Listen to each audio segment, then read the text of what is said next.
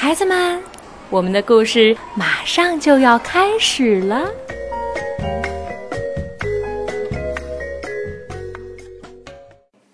小朋友们好，我是魏佳 Lucy 姐姐。今天 Lucy 姐姐在北京继续给你讲爆炸头米拉的故事。今天的这个故事啊，名字叫做《米拉的大秘密》。嗯，会是什么秘密呢？一会儿我就告诉你。这个故事啊，还是由马斯里纳·尤瑟夫文和图，范小新翻译，北京联合出版公司出版。我们的故事马上就要开始了。米拉呢，想要一只宠物，她特别想要的是猫咪，这样就有伴儿一起玩儿。可是米拉知道妈妈绝不会同意的，她又试着跟妈妈商量：“妈妈，我可以养只小猫吗？”米拉的妈妈看看她，我要跟你说多少次才行？不准养宠物！可怜的米拉就再也不问了。有一天，米拉在草地上玩，突然。发现了一个小动物，哦天啊！米拉弯下腰抱起了小松鼠。嗯，可怜的小松鼠，你是受伤了吗？米拉有了个主意，我悄悄带你回家吧。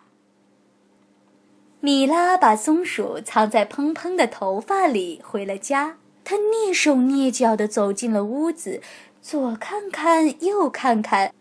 确定没有人看到他，他才进来。米拉把受伤的小松鼠藏在自己的卧室里照顾。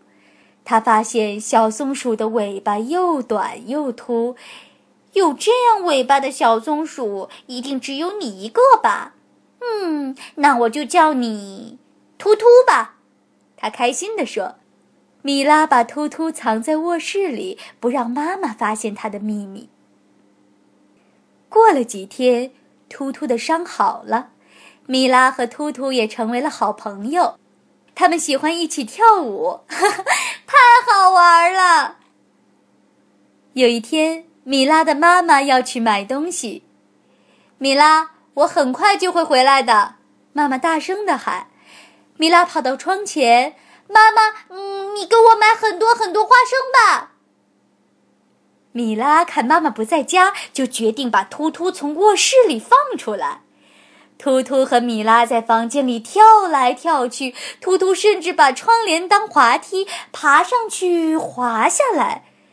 他们玩的太开心了，可是他们把房间弄得也太乱了。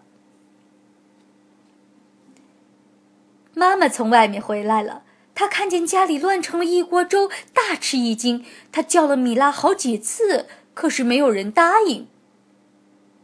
这时，妈妈想起来她刚买的花生，她把花生撒到米拉的卧室门前。很快，他就看到一只秃尾巴的松鼠跑来咬花生了。可怜的米拉站在门后，他知道自己闯了大祸。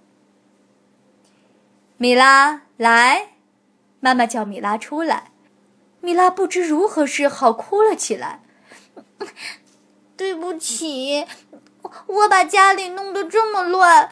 对不起，妈妈，我我没有告诉你突突的事情。